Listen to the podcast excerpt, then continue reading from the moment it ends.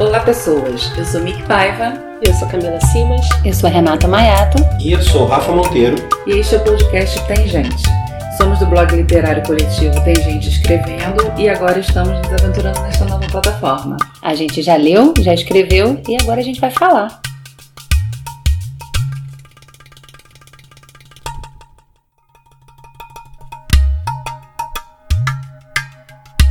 Se você curte nosso bate-papo literário, seja nosso padrinho e ajude a gente a escrever mais uma página dessa história. Para saber mais, acesse padrim.com barra podcast tem gente. Com dois T's, pessoas.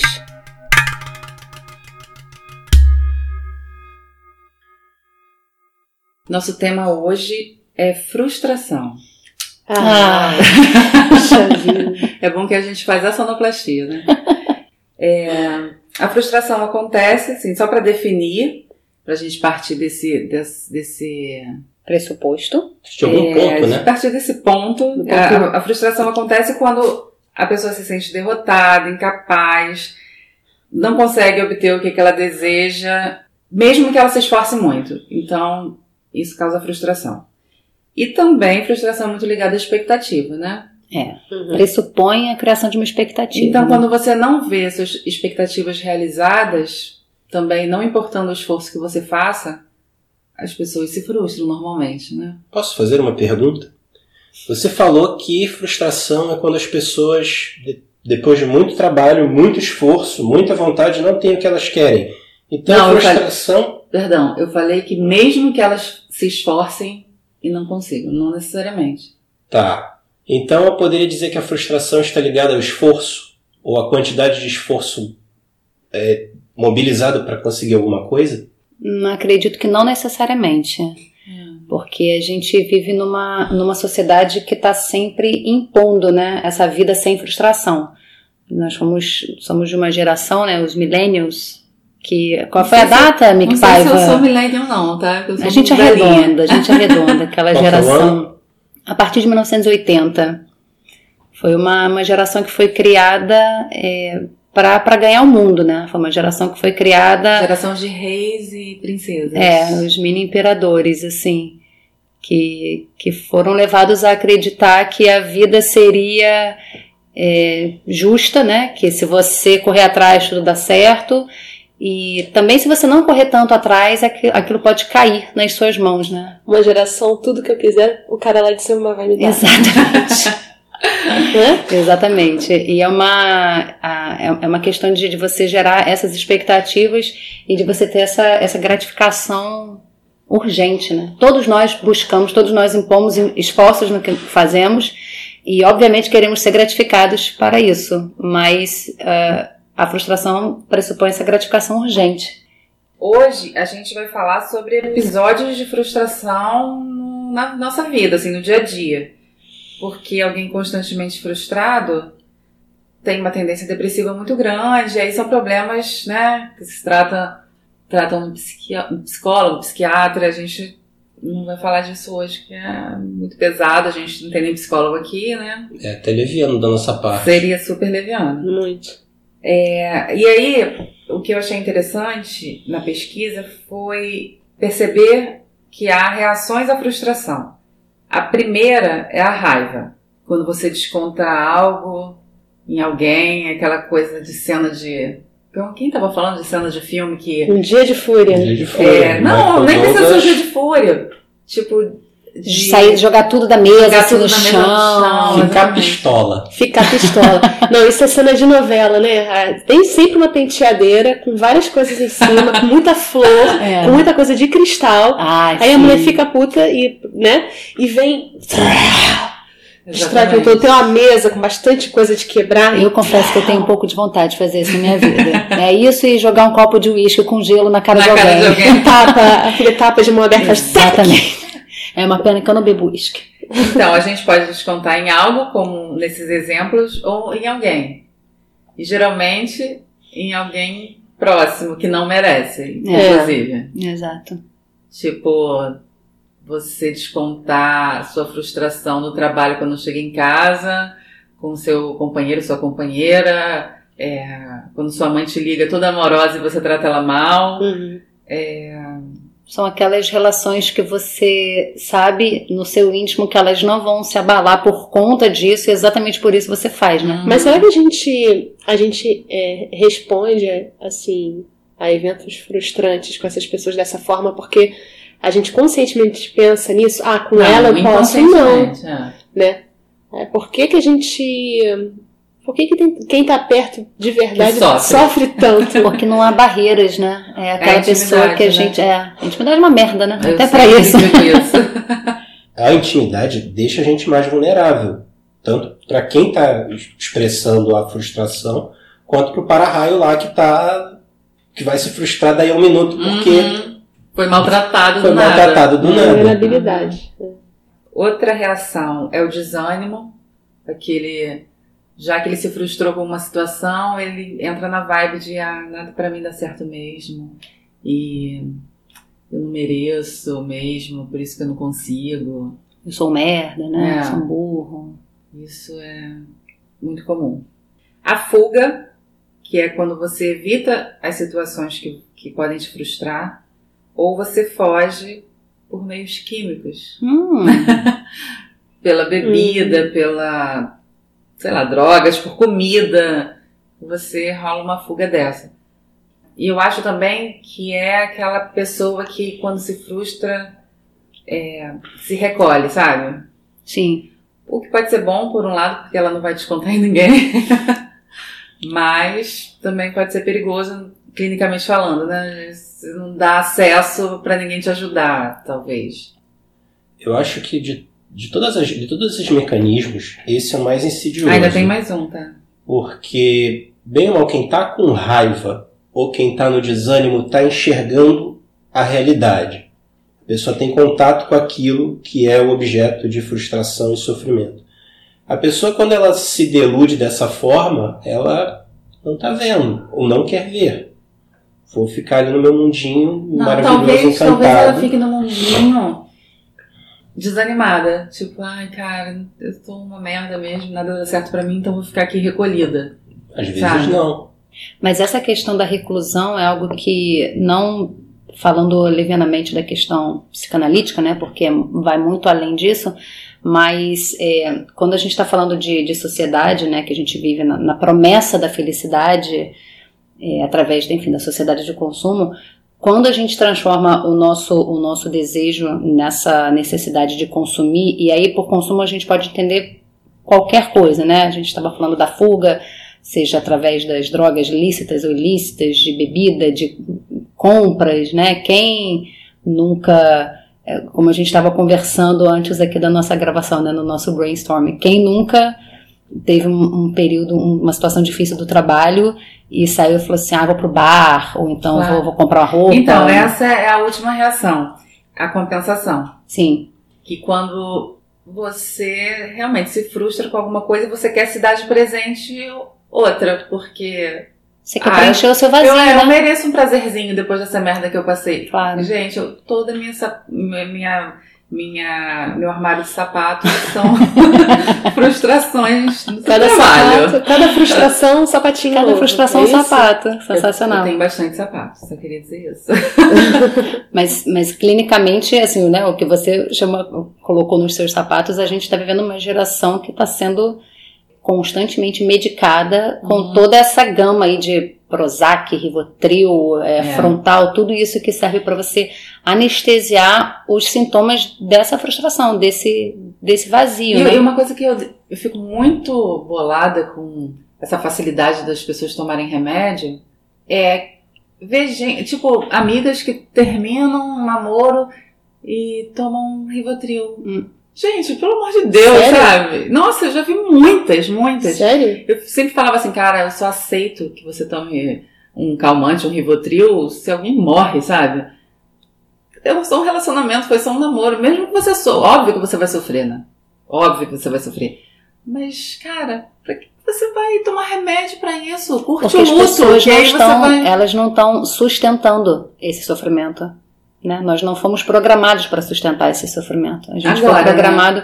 É, mas já tem tempo, né? Assim, Não, eu, você- eu tô lendo um livro até é, de pesquisa para esse tema de hoje, que o cara fala que, assim, ah, antigamente, antigamente mesmo, quando as pessoas plantavam para comer, era assim, nossa, hoje eu tô muito frustrada.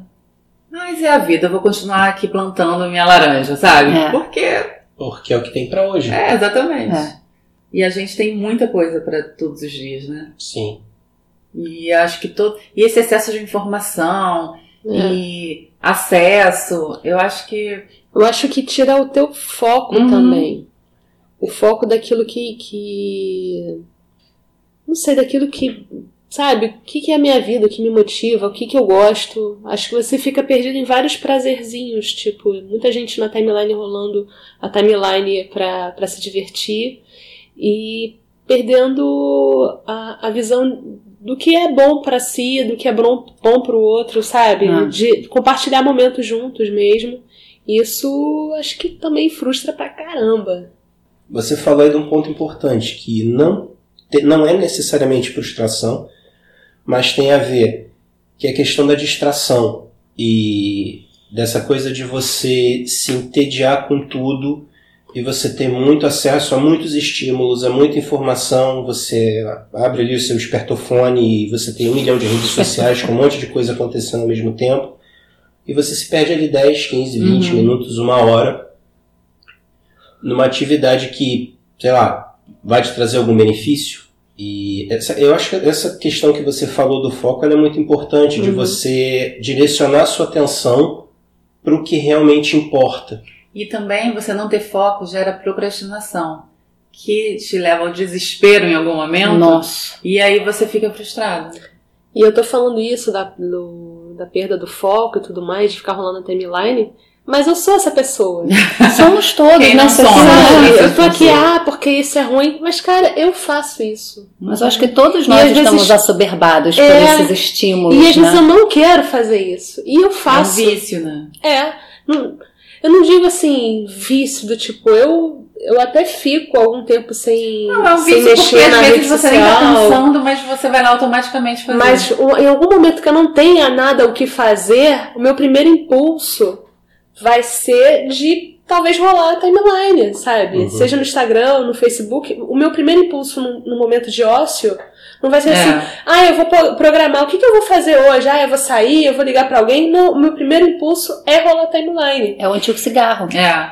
né? É. O fumante ele precisa ter uma coisa nas mãos. Então, assim, é a mecânica, temos- é isso que eu tô é dizendo, Eu tô mecânica. falando, Exatamente, eu tô você. falando mal, mas eu sou essa pessoa, então eu tô falando mal de mim mesmo. Porque eu fico frustrada em ser essa pessoa que rola Não. timeline.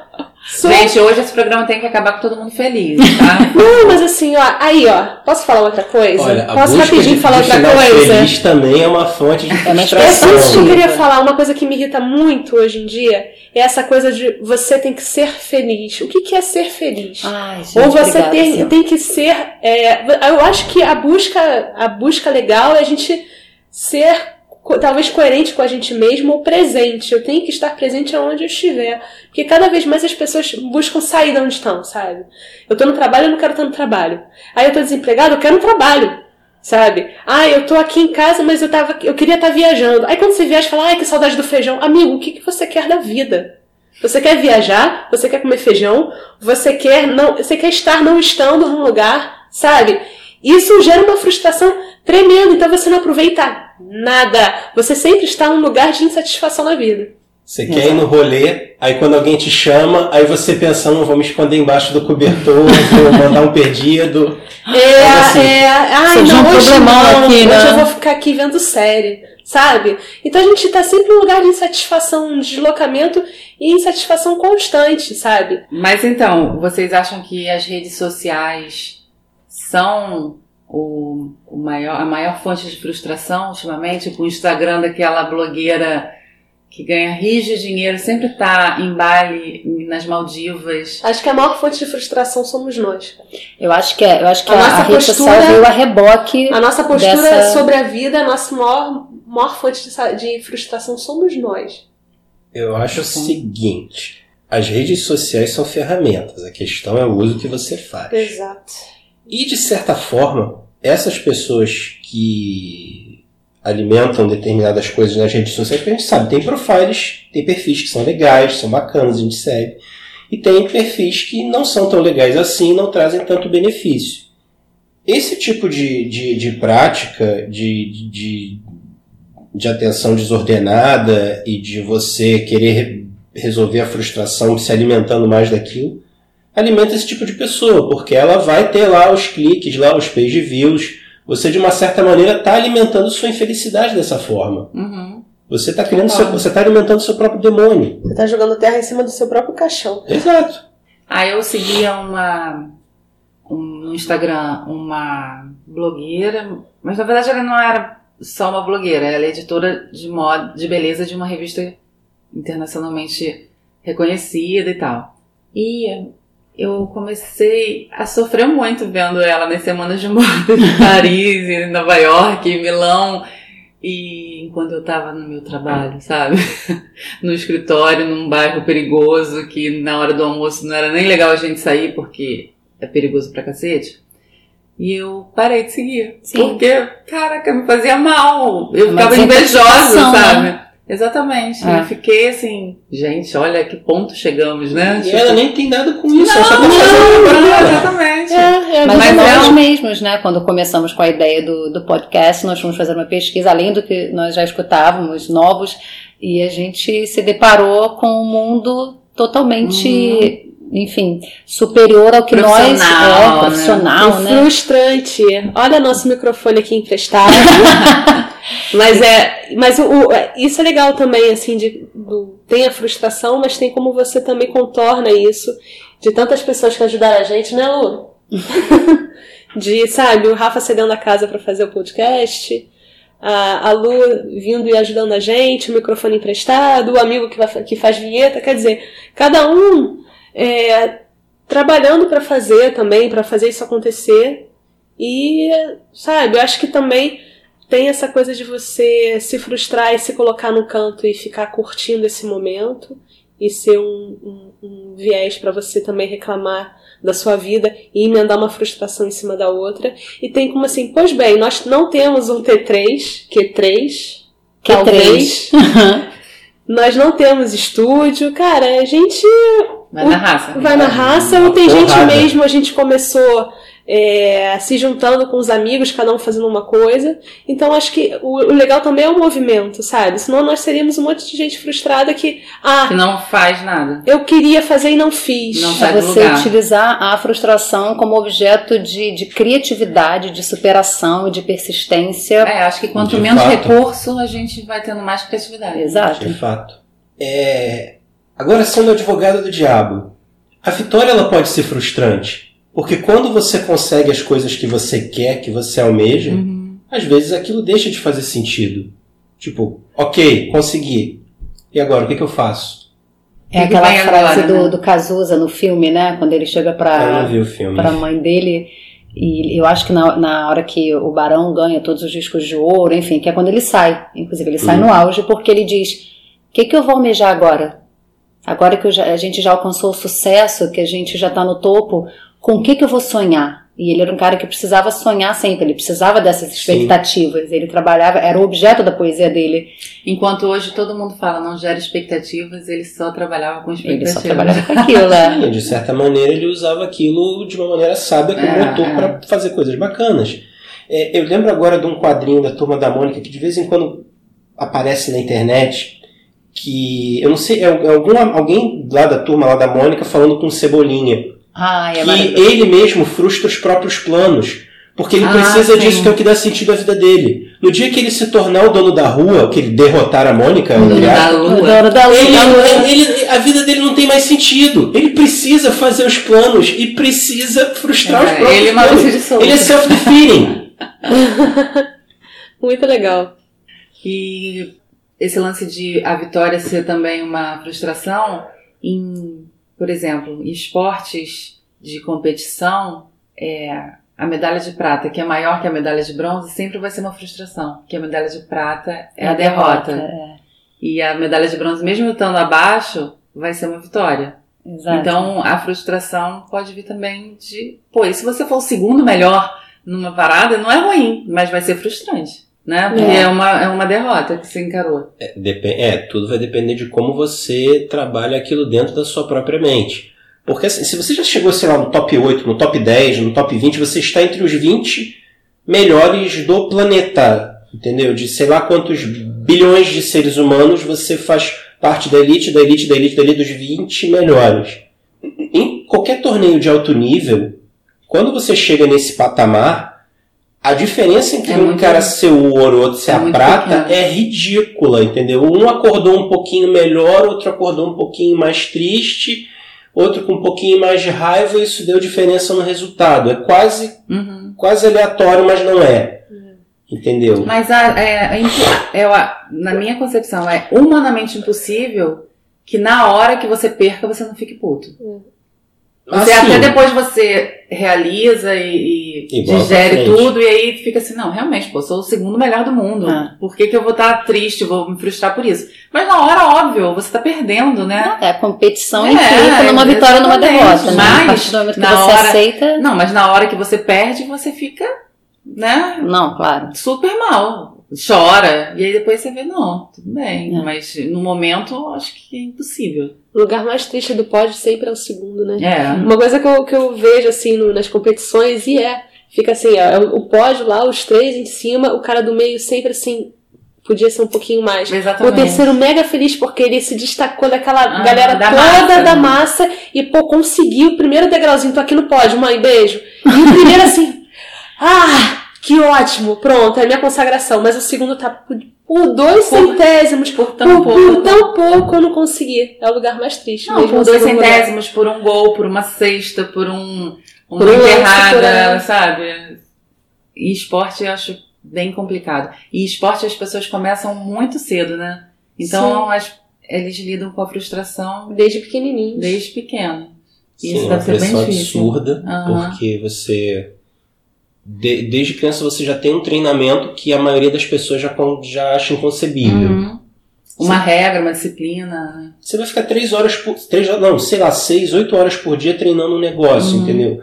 O tempo que um, um- um- um trabalhador CLT normal trabalharia, você está, sei lá, Treinando. jogando futebol, Uhum. treinando judô. E aí você ainda tem o tratamento, porque isso tem um custo lá para o seu corpo, e você não pode se acidentar, você, a sua mente tem que estar Uhum. tem que estar no lugar, porque você também não. Um, um atleta que está com, com algum tipo de transtorno, ele não, não consegue competir. É, o psicológico conta muito, né? Muito. Sim. Tanto quanto, quer dizer, não sei, mas numa, numa proporção Ah, deve ser Muito. 40 a 60. é, próxima à questão muito. física, É. né? Eu, é, assim, eu vejo muito por torneio de jogo online, que, são, que é a minha realidade. É, chega um momento em que a questão física, é, atlética mesmo, de, de você ter os fundamentos, de você ser habilidoso, aquilo está muito igual de todo mundo. Então a diferença de um para o outro é a criatividade, tá a bem, né? estratégia, você tá num bom estado de espírito. Entendeu? É isso que vai fazer o cara mandar aquele gol maravilhoso, que a torcida vai à loucura, ou então vai fazer o cara ser derrotado brutalmente, ou então nem entrar em campo. Falando em frustração e falando em esportes também, gente, tem frustração maior do que o 7 a 1? Então, eu costumo usar uma frase que é só é importante pra você se for importante pra você. Faz muito sentido. Eu não tô nem aí pra futebol. Então, assim, pra mim não me frustrou. Eu Não? Não, eu Nem na Copa você acompanha jogos. eu acompanho a bagunça. Eu acompanho assim, vai ter jogo, quem vai me chamar pra, pra Onde tomar vai ser cerveja? churrasco, Você É. acompanha o maluco que vai lá pra torcida com um cachorro vestido do uniforme. Eu acho que eu acompanho os memes, mas assim, o futebol em si pra mim não é importante. Então, no dia do 7 a 1 inclusive, eu aproveitei que a cidade ia estar vazia e fazia pós na época. Fui até a casa do meu orientador, porque eu sabia que não ia ter trânsito, que não ia ter nada.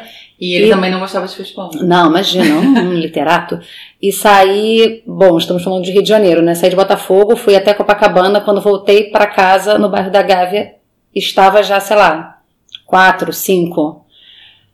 É, É porque depois que eles abriram a porteira do primeiro gol, meu filho. mas eu, não- eu não tinha é, vivenciado nada. Uhum. Então eu já cheguei no meio do caos. Mas assim, ai, gente, minha monografia, whatever.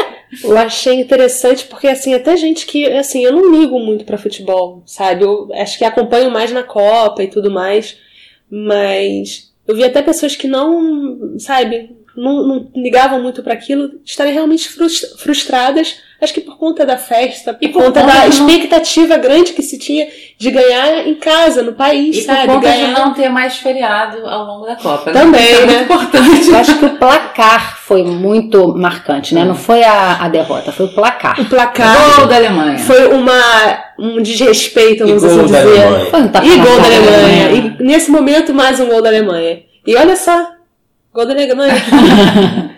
Assim, é, eu não sou exatamente uma pessoa grande fã de futebol. Eu vejo de vez em quando quando tá passando. Mas enfim, Copa do Mundo não tem jeito, ela é onipresente, onipotente. Aqui no Brasil, né? É. E assim, os jogos que eu acompanhei, eu achei na época que a seleção não estava jogando bem.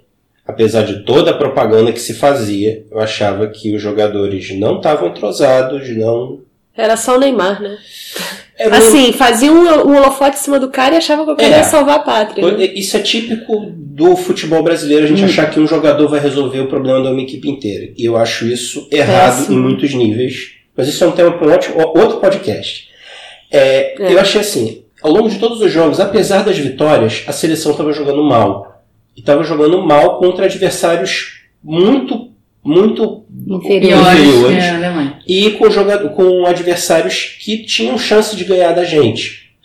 E quando foi o jogo com a Alemanha, ela, tipo, Não, Rafa, mesmo que a gente estivesse esperando, ninguém vai esperar um 7x1 numa Copa do Mundo, sabe? Dentro de casa. É, não dá. Isso foi frustrante para Acho que caralho. foi frustrante. Eu tô, tô querendo pegar mais a dimensão humana mesmo, assim. Eu lembro que eu tava num bar e lá pra- por volta do quarto gol, as pessoas começaram a levantar da mesa e no banheiro. E assim, era um clima de, de funeral mesmo. Uhum. E era uma coisa que mexeu muito com o orgulho das pessoas, porque Até tinha. porque brasileiro só é nacionalista.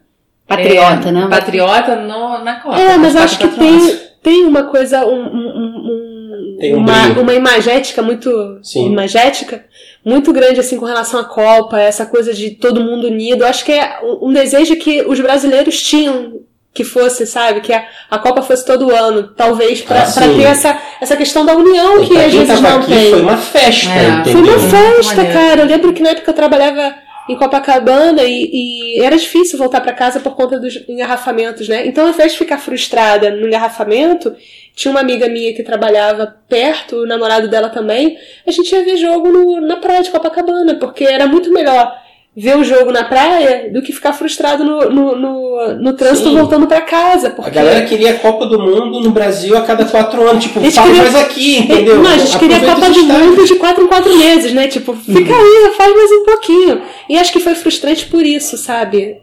De, de ter essa, essa expectativa que era talvez ganhar o título aqui dentro, dessa grande festa que seria.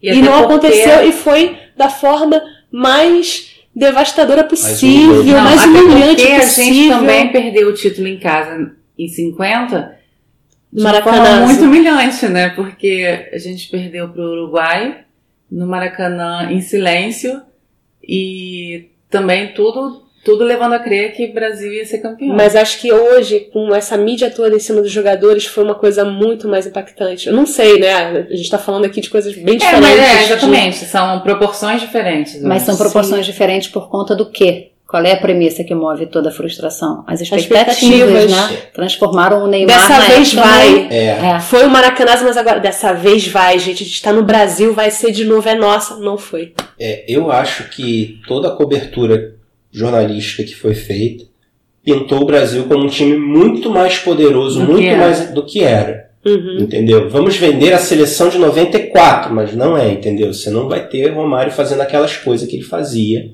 aqueles gols mágicos. Não era isso. Assim, eu, eu reconheço que eu, eu não esperava o 7x1. Eu não esperava uma, uma, uma derrota de- tão humilhante dessa magnitude. Eu esperava, ok, é possível que o Brasil perca, porque a Alemanha é um time bom, é um time que está organizado e está ganhando tudo, está jogando, é uma máquina de vitória. Uhum. As chances eram boas, mas eu não eu esperava, sei lá, derrota de 1x0, 2x0, Mas não 7 2x1, a 1 não Ninguém 7x1. esperava. Ninguém esperava. A Renata colheu alguns depoimentos de amigos sobre frustração. É, eu não tive essa brilhante ideia, estou com raiva agora. Tá Mas- frustrada? não, frustrada não. Muito forte essa palavra. Mas você pode ler pra gente? Então, é, a gente estava falando de Copa do Mundo, né? Eu conversei com uma amiga minha que estudou para concurso durante muitos anos e aqui tive essa epifania, né? Que a Copa do Mundo, que a, o concurso público é a Copa do Mundo dos adultos, que as pessoas é, se preparam para isso durante muitos e muitos anos. É, ela falou inclusive uma frase que eu fiquei um pouco, um pouco chocada, assim. Mas lê tudo, por favor, que, Que eu estou é- ansiosa. Que é algo que se fala em preparatórios, que é sangue nos olhos, faca no dente. Loucura, Bope. né? É tipo bope, a preparação é exatamente essa. E ela fala isso, sabe? Que você passa, você lida constantemente com, com frustração, é, você estuda por muitos e muitos anos, e assim, no dia da prova, você não passa, é, não por você ser burra, né? Que é aquela, como a gente iniciou dizendo isso, né? Que a frustração te leva desânimo, né? é, a, a você duvidar de si mesma e que não é porque você é burra, não é porque você não está preparada, é simplesmente porque, como o jogador naquele dia Não tá né, do bem. jogo, tem alguém que está melhor do que você, tem alguém que dormiu melhor do que você, enfim, que está se sentindo, está com o psicológico mais. Tem menos vagas do que. Ou isso. do E que também inscritos. rola muito de a banca mudar toda. Cada banca faz uma prova diferente. Isso deve ser muito São, são muitas variáveis, entendeu? São muitas variáveis e, assim, essa questão do, do concurso público acabou sendo a saída para Uhum. muita gente por conta, enfim, de crise econômica no nosso É o país. sonho da minha mãe pra mim. De toda, né? Minha avó morreu dizendo que eu tinha que fazer concurso público. Não, eu vou querer que eu fosse juíza. Olha aí, Olha aí. né? Nunca vou. E é uma, é, uma, é uma realidade. Eu, por exemplo, não conseguiria jamais viver esse tipo de realidade, esse tipo de preparação, É, eu também. muito pela questão de uma disciplina. É que é uma disciplina que eu não tenho. E também a disciplina de você aprender a lidar com essa frustração. Uhum. Porque, enfim, essa minha amiga, eventualmente, ela passou, ela pegou um cargo bacana e tal, mas aí estava no lugar que ela não estava curtindo muito, então ela mudou. Então, é aquela questão do, tá, você passa na prova, tem aquele marco, né? Ai, isso deve ser muito angustiante. Você passou, E não é, gostou. o chegar lá, né? E se chegar lá, que na que verdade, é, ele não existe, porque Mas e, e o fato de ela passar e ela, ver- e ela ficar super infeliz, mas não ter coragem de sair, afinal ela lutou tanto pra estar ali. Isso também deve ser muito angustiante. Mas é por isso, é o que ela falou, é uma vida de frustrações. E, e como isso foi é, ensinando ela, né, com o tempo, a aceitar que não tem essa questão do, do não é justo, né? Eu acho que a gente, ela faz uma, uma pirâmide ali do, da expectativa e frustração, como a gente falou, mas ela acrescentou a questão da imaturidade. Que como, né, falando de gerações, como a nossa geração é uma geração imatura, que não foi estimulada a lidar com as frustrações e como que com o tempo, depois de tantas frustrações, você acaba, em vez de fazer aquela pergunta do porra, por que eu? Você se pergunta, por que não eu? Não eu. No que, que eu sou diferente dos outros? Né? Ah, eu não passei, milhões de outros não passaram. Fulano passou, é, mas milhões não passaram, né? Por que, que eu tô aqui me perguntando que isso não aconteceu comigo, quando aconteceu com várias outras pessoas, e como que isso vai gerando essa maturidade de você passar a entender que a vida não é justa, né? É aquela coisa millennial também de tipo, eu sou especial, né? Porque minha mãe e meu pai falaram isso pra mim. Exatamente. E no fundo, no fundo, é o seu emocional que te segura, Uhum. né? Não é o, o fator externo. Ontem eu tava conversando com uma amiga do trabalho, até comentei que a gente tava fazendo um podcast, mas isso foi depois e tal. E, bem, na mesa tava correndo algum, algum alguma conversa, não lembro o que, mas ela, ela puxou um assunto que era um vídeo da Juju. Jujutsu? Ju- Ju- Jujutsu. Adoro. E é, ela contava uma história de duas meninas que estavam desenhando e tal. Ah, e é aí, uma menina desenhou o pai e a outra falou assim: Nossa, mas que estranho, ele tá com o cabelo verde, ele não tá, esse desenho não tá legal e tal. A menina colocando um malho assim no, no desenho da outra e a, e a outra vira e fala assim: Ah, Eu não sei tem problema, eu sei fazer coisas. outras coisas. Ah, Que é lindo. maravilhoso. Era uma E- criança? Era uma criança. Gente, E isso é um sábio reencarnado. Ah, é um repontier. muito legal, né? Porque assim, ela reconhece que, sabe, eu não tenho que ser bom em tudo, eu não tenho que ter sucesso em tudo, mas que eu sei fazer outras coisas bem também. Então, gente, aproveitando esse gancho, eu queria muito ter essa criança na minha sala de aula. É, eu sou professora, trabalho com sou professora de línguas e trabalho muito com criança. E eu lido muito com o pequeno imperador. Quais línguas? Inglês e francês. Olha só, Ó. que bacana. É, Ah, se alguém quiser, depois a gente se alguém quiser, telefone. gente, por Eu favor. era só inglês. Me enganei. É, eu tenho lidado muito, na verdade, assim, fazendo só um, um- um paralelozinho com a, a minha trajetória em sala de aula, eu trabalhei durante muitos anos num curso que era muito próximo à comunidade da Rocinha, que é a maior favela da América Latina. Então, assim, eu tinha muitos alunos ali dentro que vinham de uma realidade que apresentava muitas privações e, por consequência, muitas frustrações e nunca escondi que eram os meus alunos, os meus melhores alunos, não só em questão de aprendizado, mas em questão de postura em sala de aula, de disciplina, de respeito. Foram pessoas que foram criadas com uma noção de, de comportamento de respeito ao próximo de uma maneira muito, é, muito bacana. E fui parar num outro lugar, num, num outro bairro, enfim, não vou citar aqui, mas cujo público é, enfim, bastante abastado, né? Então eu trabalho com é, pequenos imperadores, são crianças de 7, 8 anos que tiram caneta da minha mão, que, enfim. Pequenos imperadores ou pequenos ditadores? Então, ali comigo eles não estão conseguindo ser ditadores, não. eu tento trabalhar bastante isso. E é uma coisa que eu vejo que as crianças elas não estão sendo ensinadas a lidar com esse tipo de, de sentimento, né? Porque a frustração nada mais é do que uma vivência emocional, como, como todas as outras, né? E a criança ela tá nesse, nesse momento de aprendendo a absorver. Ela aprende o que, que é a alegria, a felicidade, né? A recompensa. E as crianças elas não estão A sendo criança não pode mais ficar entediada, gente. exato. Quando a gente era criança e não tinha tablet, não tinha celular, não tinha. Tem nada para fazer, mãe. Não tem nada pra fazer, lide com isso, Exato. meu bem. E a Hoje gente- não dá mais esse, essa chance. E a gente buscava o que fazer, né? Uhum. Tipo, vamos inventar alguma coisa pra fazer, já que não tem nada. Ai, que saco, tá chovendo. Aí era a hora Mas de fazer brincar é só videogame. É, a gente não está desenvolvendo essas habilidades É. né, essenciais na infância. Criativas, né? As, as habilidades criativas, exatamente. Então, assim, é uma, é uma galera ali que não está não tá em contato com esse mundo em que as- os seus desejos não são atendidos constantemente. É uma frase que eu tenho pavor que mães e pais falam, né? Ah, eu quero dar para meu filho tudo que eu não tive. Uhum. E assim, o que você não teve fez com que você se tornasse a pessoa que você é hoje. Então, assim, que bom que o seu filho também não vai ter algumas coisas. O não É. ter é tão importante quanto Eu o ter. É um tipo de limite. É ou não? É. É o limite, é o que falta, né? Quando eu, eu li uma vez um escritor chamado Alex Castro, que ele dizia assim: Ah, eu tinha muito dinheiro, minha família tinha muito dinheiro, eh, eu vivia muito bem, mas sei lá, com tantos anos, meu pai faliu pra eu ter hombridade na vida. Ó, Porque ele só soube lidar com a vida real, né? Porque tem muita gente que vive com tanto que não, não sai da bolha, assim. Tem coisas que só um, um transporte público do Rio de Exato. Janeiro. faz pra Exatamente. você, né? E- Minha ex-professora de francês falava que no Rio de Janeiro é, você não, não pega um ônibus, você conquista. O ônibus não se pega, o ônibus se conquista. Ela Você e que ela chegar e francesa dizia Mas, é, isso. mas é no sentido bélico mesmo, de, de- conquista É, mesmo, é, é, conquista o Seu espaço Seu lá no espaço ônibus. né? E faz, é, é, é- muito sério isso. Faz muita diferença um aluno que chega em sala de aula depois de pegar um transporte público, às vezes mais de um, e aquele que chega com motorista. motorista, imagina. Faz toda a diferença. fazer dois adendos. Ó, pra chamar um ônibus você tem que ser assertivo. Você não pode botar o bracinho assim. Você tem que, sabe, chamar com vontade, senão ele não para. Principalmente se ele estiver vindo pela pista do meio ou da ou do outro lado. É, é. ver.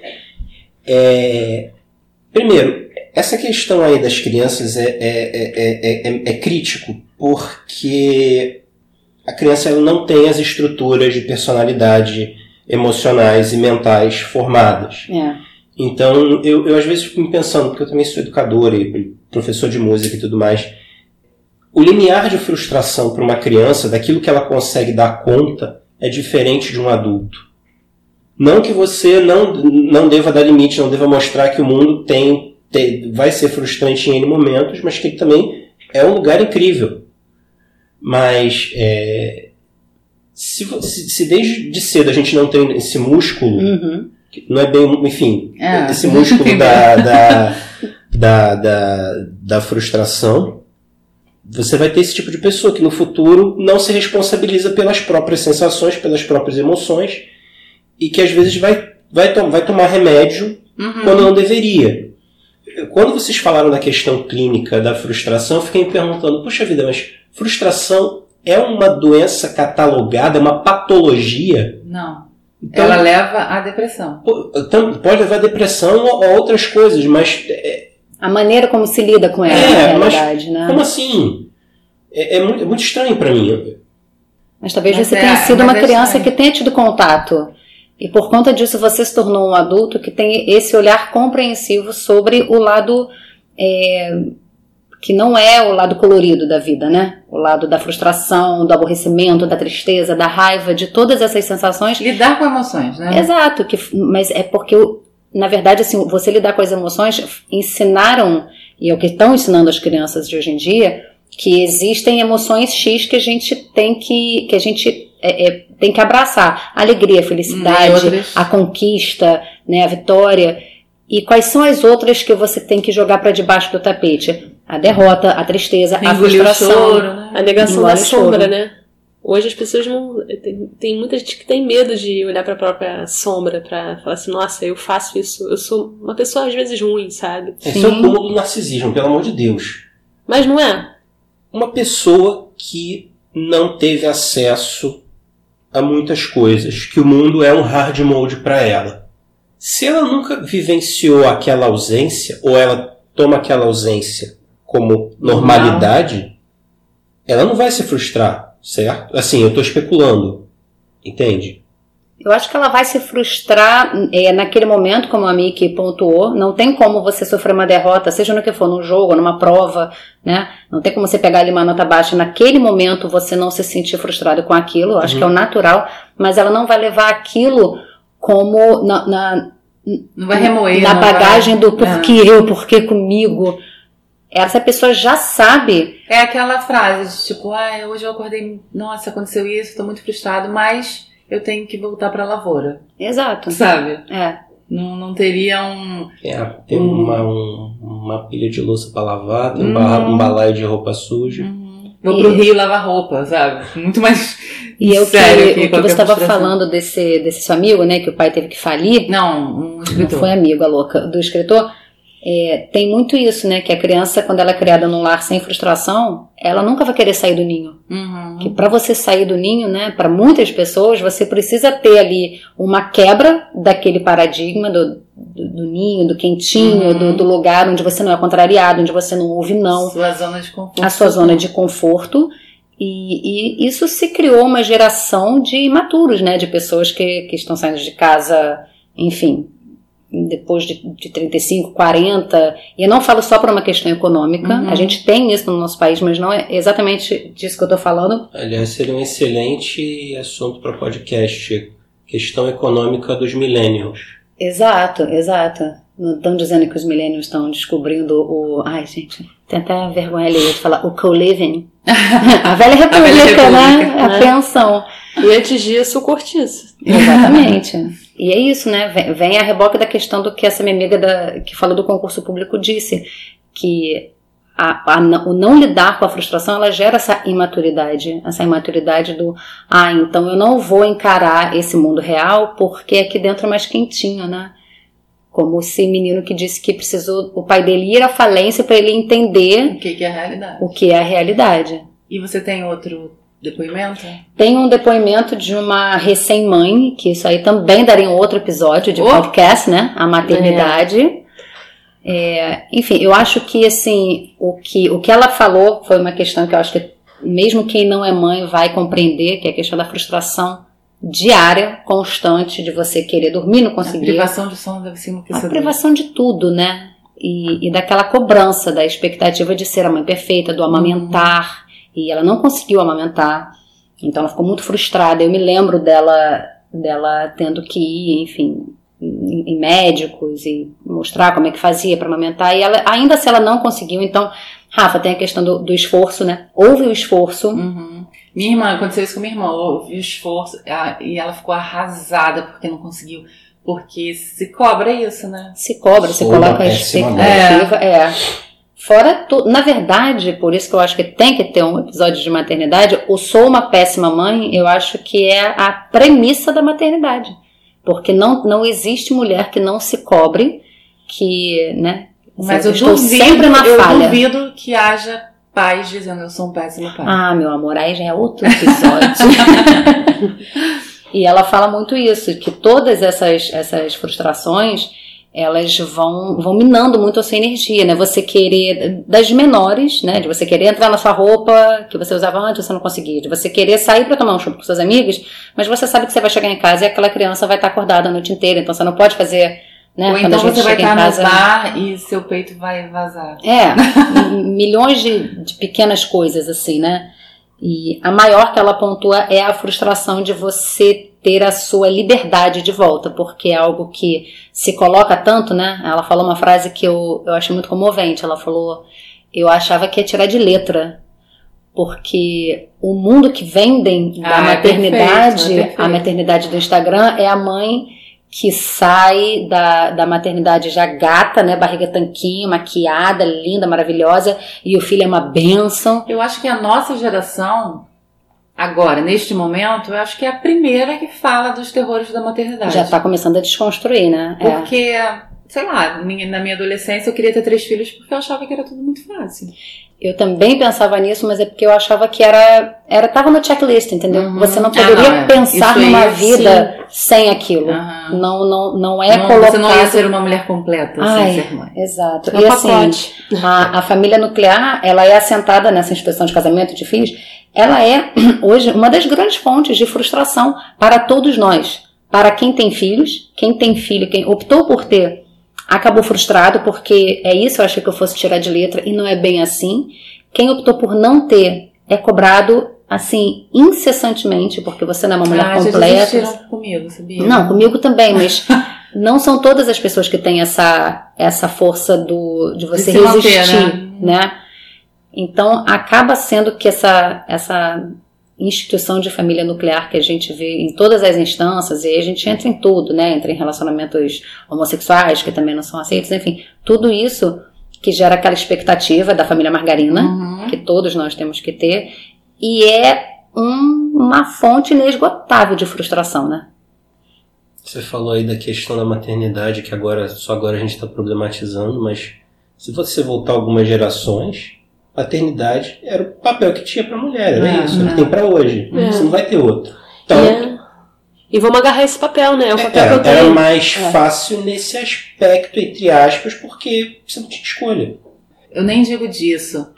É, eu digo mais de, de falar que, caraca, não é fácil amamentar, não é fácil ficar sem dormir, não é, sabe? Porque ninguém falava disso. É. Ninguém falava que a mulher não consegue dormir por duas horas seguidas. É, Eu tinha uma amiga que quando ela teve filho, é, quando ainda ela estava grávida, ela falava assim: Ah, mas quando o Pedro estiver dormindo, ah, eu vou fazer uma escova no meu cabelo, vou me cuidar. Aí Pedro nasceu. E ela me ligou, ela me, ela me chamava de Micaela. Micaela, o Pedro dorme e eu babo em cima dele, porque é o único momento que eu tenho pra dormir, assim. Exato. E ninguém. Nossas mães não reclamavam disso. Não lhes era permitido, né? Não havia esse, Não. esse microfone na mão delas, né? E é muito bizarro, É. né? Porque pra mim a privação de sono é a coisa mais que mais me assusta na vida, porque eu tenho insônia. Então, ah, amor, outro quando episódio, eu consigo gente. dormir Tá merecendo. e, e um bebê vai chorar porque tá com fome e eu preciso. Gente, eu acho que eu ia morrer. Eu acho que devia ter um nível cavalar de delusão e de repressão para a pessoa não se permitir se frustrar com isso. e, da- é, não reclamar disso. não né? reclamar, Uhum. entendeu? É um estoicismo meio, meio errado. Uhum, E aí depois dava um monte de problema emocional lá na frente. com certeza. E falando de gerar expectativas, aquela velha lista de metas que a gente faz no fim do ano pro ano seguinte. Alguém aqui faz? Não faço. Eu faço alguma coisa mentalmente, assim, ah, esse ano eu gostaria de fazer isso, isso e aquilo. Normalmente não acontece. pois é, aí gera frustração. aí estamos aqui em, quase no meio do ano, e aí é nesse momento que você fala assim, bem, vamos O que, que, reavaliar. o que que eu falei O mesmo? que, que eu falei mesmo? Não, acho que. Ou então fazer uma deixa pro ano lista, que vem. né? é, fazer uma lista muito rígida também, assim, acho que é, acaba te engaiolando também naquilo, né? E você não. Vai ter onda que você vai conseguir surfar, vai ter onda que você não vai conseguir. Não vai. E aí, quando você coloca as ondas que você quer surfar antes das ondas virem, é frustrante pra caralho, É. né? Eu acho que tem que ter uma coisa assim do que eu, do que eu quero pra vida, sabe? Ou Mas tem que eu- gente que é tão metódica que consegue lidar com isso, assim, de fazer ali. Renata. Não, eu isso. faço, eu faço, mas eu faço muito pra me divertir. Eu lembro que outro dia eu tava arrumando casa e eu peguei uma lista, sei lá de quando, umas duas ou três listas de New Year's Resolutions. Aí você riu da lista, né? Eu ri porque todas elas, é, em todas elas tem dois itens que se repetem, que é o beber menos e me exercitar mais. Eu tô falando pra mim até hoje. Não tá rolando, mas eu, eu acho, acho engraçado, assim, não é algo que me, que me frustra nesse sentido. É, mas eu acho que é mais nisso daí que você falou, Camila, do, do que, que eu quero, não para este ano. Eu acho que assim, um ano novo é, é uma data que eu gosto particularmente. Eu não sou muito fã de Natal. Também. Mas eu gosto É. do ano novo, eu gosto de ritos de passagem, sabe? Sim. Eu acho que aquela energia ali de todo mundo se renovando, eu acho aquilo bacana. É, muito embora no, no primeiro de janeiro geralmente seja um dia horrível para todo mundo, né? Tá todo mundo de ressaca. geralmente dia 2 você tá trabalhando, Exato. né? Então, eu acho que é, é aquele momento que você Então, o fala. melhor do- dos cenários, né? No É. Você tá trabalhando. Exatamente, é um momento meio catártico, assim, então acho bacana. Mas acho legal a gente se colocar essas metas de vida, não de ano. Eu, eu não gosto da ideia também. É, para mim, o 31 de janeiro. Eu adoro Réveillon, adoro festa de Réveillon, adoro, adoro. É Ah, a minha também. festa preferida depois da Junina. Mas eu não consigo delimitar o tempo assim, sabe? Como várias pessoas culpam o ano, o mês. Aí, e eu sou de adendo? agosto, você é de agosto, você sabe Sim. que culpam o nosso mês. Ai, tinha que ser agosto. Eu, Gente, o culpa não é agosto, Mas o mês eu é desgosto, sabe? Faz aniversário quando? Faz aniversário em agosto.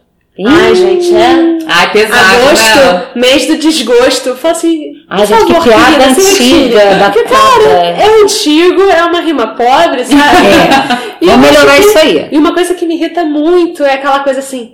Ai, gente, 2018 já deu, né? É. Vamos pular pra 2019. Como se os problemas parassem aqui, né? No dia 31 de janeiro É, sabe? É, é como se as pessoas virassem o calendário e virassem a vida junto. Cara, tu vai levar essa vida aí, meu irmão. E aí, o que, vida que acontece? Cria expectativa pra caralho pro ano seguinte. É uma maquininha de expectativas, novo, né? É. Do tipo, ai, tá chegando. Ou aquela coisa assim, tá chegando dezembro, o que que eu fiz da minha vida esse ano? É o que sempre falam, né, gente? Que você já tá na merda ali, aí vem a Simone cobrar pra você. Então é Natal e o que você fez?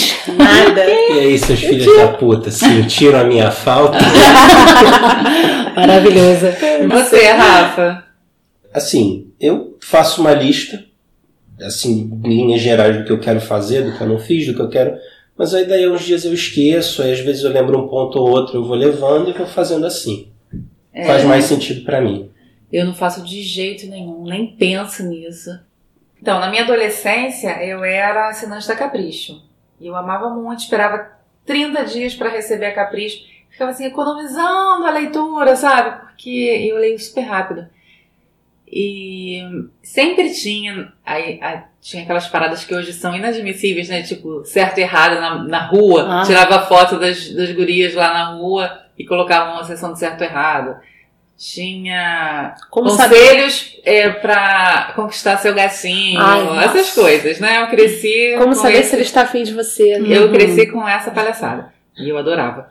Mas tinha sempre, assim, é, trace metas pro seu próximo ano, no- na edição de dezembro.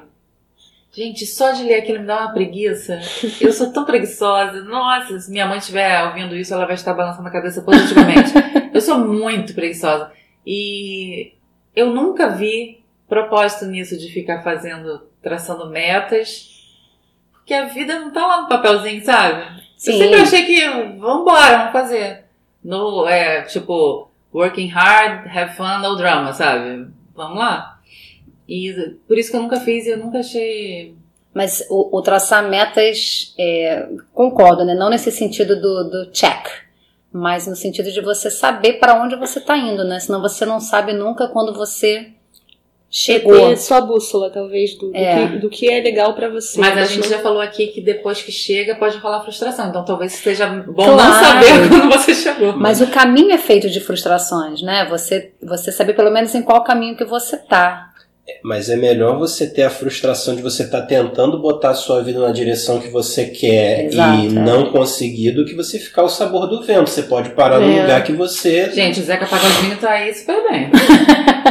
Deixa a vida me levar, a vida leva eu. Ele é o ponto fora da curva que confirma a regra. É. Mas ele é um cara que ele, é, enfim, não, não sei aqui da história de vida de Zeca Pagodinho, mas pressuponho que ele tenha tido a vontade de ser cantor e assim não, é, claro, Não, brincadeira. né? Mas eu realmente eu não vejo muito sentido em escrever uma listinha de coisas que você tem que alcançar no ano seguinte. seu ponto. Eu acho que nem a coisa da- de ter a meta detalhada num, num papel milimetrado e nem o deixa a vida me levar, a vida leva eu, sabe? É, eu acho, que... tem que ser uma, um Acho- equilíbrio. Tem que ir É. devagar, devagarinho. Lá, lá, lá, mais. Martin da Vila. da Vila. Não, eu acho que a coisa toda talvez é da meta de você tentar descobrir qual é a sua, o que, que você quer pra vida, sabe? Ah, mas isso pode ser muito angustiante, Camila.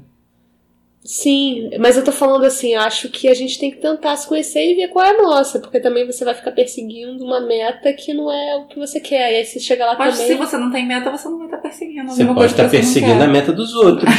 pode estar perseguindo É, a meta o, dos o outros. conhece-te a ti mesmo, né? Eu acho que é o Eu adoro essa frase. É. Eu já pensei em tatuar. Se eu tatuasse, eu tatuaria isso. que vem, né? O know, know thyself, do inglês, né? do- enfim, eu acho que é tanto a base da, da psicanálise, a gente falou aqui, né? Levemente dela. Mas se a gente conhecer um pouco que seja de nós mesmos, a gente não joga as nossas frustrações no outro. Vem um pouco a reboque do que a gente estava falando da questão do não saber lidar com a frustração, gera uma imaturidade. E essa imaturidade nada mais do que é é isso, né? Assim, ah, eu não consegui porque o fulano me atrapalhou ou A inveja do fulano. é, enfim, você está sempre colocando a sua frustração na mão de uma outra ou pessoa, ou uma instituição, É. ou o que quer que seja que não você. Então você não tem a, a responsabilidade sobre os seus próprios atos. Deve ser Às por isso vezes- que eu fujo tanto da psicanálise, da terapia. Ah, Mas tem uma coisa boa. Agora é hora de chamar a dica. Olha Chama aí, Renata.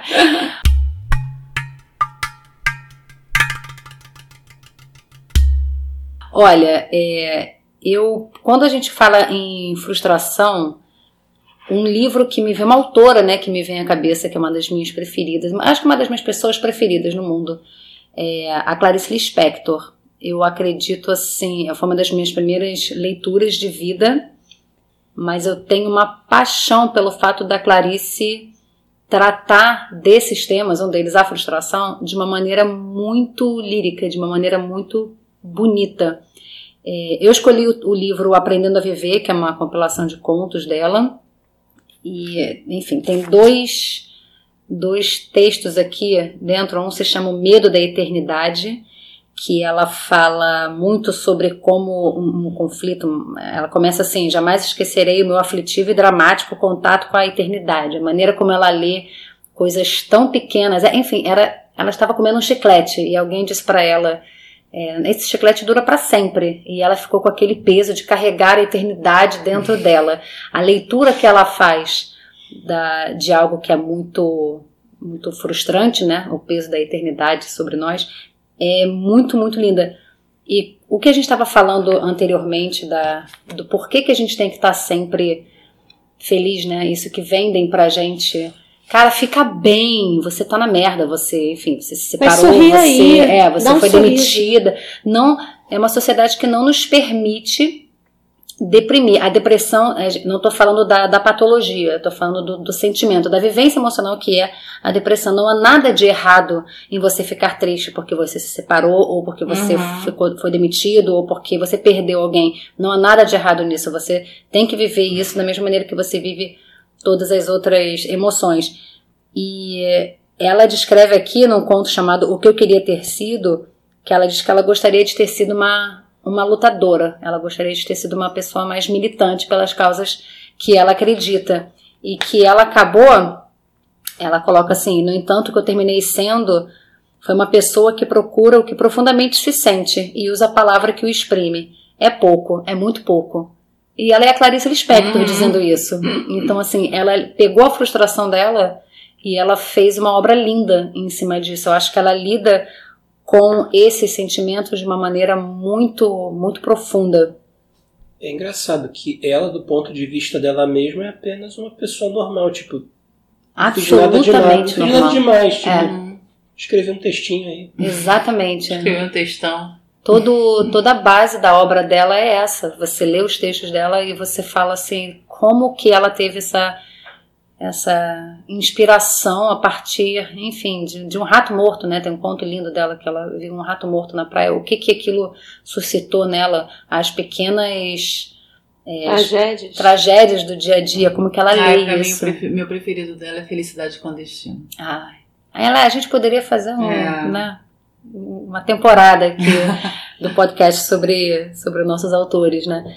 Eu acho que a Clarice tem essa, essa leitura muito, muito linda sobre esses sentimentos que a gente procura escapar, dentre eles a frustração. E você, Camis? Então, o livro que eu trouxe hoje foi Divórcio, é, de Ricardo Lísias. E é interessante porque ele tem uma construção um pouquinho diferente, assim. Ele é um narrador, o personagem, o personagem e o escritor da história. Ele se coloca como personagem, ele, o Ricardo, né? Então ele cita Mas é ele... autobiográfico? É, você não sabe. ele se coloca como personagem da própria escrita e narra sobre a própria escrita. E é sobre o divórcio, um divórcio que acontece na vida dele. A mulher dele deixa aberta, aberto um diário onde ela espinafra o cara, fala que ele é meio autista, ele não é tão homem assim. Ela e ele vai fazendo, ele vai pegando esses dias e vai relembrando os dias que, que ele viveu com Aconteceram, ela né? e tal. E é, e é bem interessante, assim, porque em alguns momentos ele mostra um trecho do diário, mas ele não fala tudo. E aí ele entra no capítulo, começa a falar sobre o que aconteceu naquele momento e como hoje ele se sente. Aí, no fim do capítulo, ele lê o trecho inteiro, e aí, às vezes é meio chocante, assim. Não dá spoiler não, Camila. É, não vou dar spoiler não, mas é como ela estava se comportando de uma forma com ele e o que ela relatava no diário era completamente diferente. Então ele começa o livro falando que ele se sente como se ele estivesse sem pele. Nossa. E tudo machuca e tudo é, afeta ele. E ele vai buscar na corrida uma cura pra ah, frustração. Eu sei, eu conheço essa história. É muito É interessante. verdade. É verdade, assim, eu li um um relato dele, acho que antes de virar livro, acho que na Piauí, numa, num site de alguma coisa legal que eu gosto de ler. E eu fiquei muito impressionada. É impressionante. Foi muito maravilhoso o texto dele. É impressionante porque você, ele te coloca numa posição de dúvida. Será que isso aconteceu de verdade? Como é que ele tem a coragem de falar sobre isso, sobre, sabe, sobre as experiências sexuais dele com a ex e com as outras, é, como ele se sentia, como ele se sente um cara meio perdedor. Então ele coloca a frustração dele o tempo todo em jogo, sabe? E ele tenta trabalhar essa, essa frustração correndo.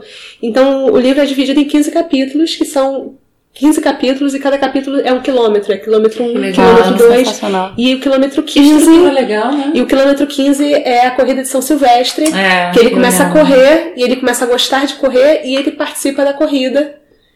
Entendeu? Então Uhum. ele usa é, essa atividade que ele, ele gostava de caminhar. Ele gostava muito de andar. Eu lembro que ele começa a cidades, caminhar pra ter sono, pra conseguir ficar cansado. é insônia. É, pra conseguir Pra dormir. conseguir dormir. E aí ele descobre uma paixão, que é a corrida, e, e- e ele, recobre a, ele recobra a pele dele Uhum. ao longo do processo de correr. Ele fala que "Ah, hoje eu tenho pele, hoje eu sinto a chuva. É uma coisa assim, é uma narrativa muito legal. E é Você poético, vai- assim é- mesmo? Em alguns momentos sim, em alguns momentos é muito descritivo, ele se perde nas memórias dele também, ah, o que, que eu fiz na Unicamp, ah, as minhas ex-namoradas, ele fica numa coisa meio uma coisa meio de resgate assim da memória, tentando é, se localizar. Ele fala que depois que ele terminou o relacionamento com ela, ele se tornou ele perdeu a memória de vários momentos, é como se ele tivesse entrado num vórtice, em um relacionamento ruim, e ele meio que esquece quem é ele. Entendeu? Então ele mostra um pouco de frustração, assim, de ter perdido tempo com uma pessoa que o frustrou e que ele meio que se perdeu de si mesmo. É, mas Aí isso tem é a história de um lado só contado, né, gente? Porque É, Sempre, né? porque Sempre até é. no, como você falou, os, os trechos do diário ele colocava pedaços. Mas Talvez ele pra depois- você entender alguma coisa. Não, que- ele botava os pedaços aí depois no fim e ele colocava o, o trecho inteiro. Então você podia comparar o que aconteceu no dia, né? E ele de- descrevendo aquilo e o que ela relata no diário inteiro. É bem interessante. Aí tem um trecho que ele fala assim. Virei corre- corredor porque, além da insônia, o divórcio me deixou com a respiração muito irregular. Foi também a, a maneira que encontrei para achar uma rotina e retomar o equilíbrio. Cinco meses depois de ter saído de casa, quatro de treinamento e um cheio de esperança de ter uma vida normal de novo, ouvi o tiro da largada. Eu queria muito concluir a prova, mesmo se precisasse andar um pouco. Então ele, ele, ele, ele tá assim, ele, ele sabe que ele pode talvez não conseguir completar a prova, mas ele tá ali para o que daí vier, sabe? Não por isso ele vai deixar de fazer. não, não É. por isso ele não vai deixar de fazer. Então ele trabalha muito com essa coisa da frustração e tem a frustração da corrida também, de ai, de pouquinho em pouquinho eu tô conseguindo, Sim. sabe, melhorar. E tem uma frase muito legal, assim, né, dentro do, do contexto também do, do livro. Ele fala assim: não tenho dúvidas, adultério é para os fracos, os fortes se separam. Nossa. Ele Isso é- manda essa no, livro, assim, porque ele, ele vê, ele fica meio insatisfeito com a questão dela ter deixado o, o diário aberto para ele descobrir. Mas é tão Né? interessante o fato de que ela deixou pra ele tomar decisão, quando a gente sabe que os homens nunca tomam essa decisão. E outra, e ele era retratado por ela como um homem fraco, vamos assim dizer. Então talvez ela queria que ele, sabe, tivesse um. um- fosse Uma forçar uma atitude na vida. Uhum. E ela, ela é bem ácida no, no diário. Ele fala: ah, meu, meu marido é um autista, meu marido é não sei o quê. E ele ficava sempre eh, duvidando: poxa, como é que eu casei com uma pessoa que, que é de um jeito comigo, mas escreve isso no diário? Como é que pode não ter Mas, não gente, conhecer? Diário é uma coisa muito perigosa, É. porque é ler os pensamentos da Nossa. pessoa, né? Ela fala assim, olha, um um trecho do diário, né? De- 19 de julho de 2011. Imagina eu tendo um filho com autista com quem casei. O Ricardo é patético. Qualquer criança teria vergonha de ter um pai desse. Casei com um homem que não viveu. O Ricardo ficou trancado dentro de um quarto lendo a vida toda. Nossa. Gente. Então que ele, ele se ele, ele é- é- deve ser muito frustrante pro cara é, É conhecer essa, essa mulher que ele ficou casado durante quatro meses, foi ele namorou ela, foram quatro meses de casamento e depois ele achou o diário e aí tudo pra veio que por água, abaixo. casaram? É, pra se que se casaram. é? Ele fica se perguntando isso durante Por conta dessa cobrança, né? Da família Talvez. nuclear, talvez. É, Eu lembro que talvez. uma, eu era adolescente quando a. Acho que eu era adolescente, não lembro. A da Adriane Galisteu se casou e durou dois meses o casamento dela, com justos. Justos, é. E aí foram perguntar pra ela depois, ah, como você tá, como você tá, como você se sente agora, né? Depois dessa frustração. E eu lembro que ela falou assim, ah, depois de certa idade é melhor você ser divorciada que ser solteira. Ah, Eu, eu ri disso na época, confesso. Mas é é muito. triste, né? É muito bacana esse, esse paralelo da questão do casamento com a corrida, porque é algo assim que eu uso muito em sala de aula. Embora eu não corra, eu lido muito com frustração de alunos que chegam e por conta de não conseguirem falar, por exemplo, o inglês perfeito e fluente depois de um, dois anos, eles ficam extremamente frustrados.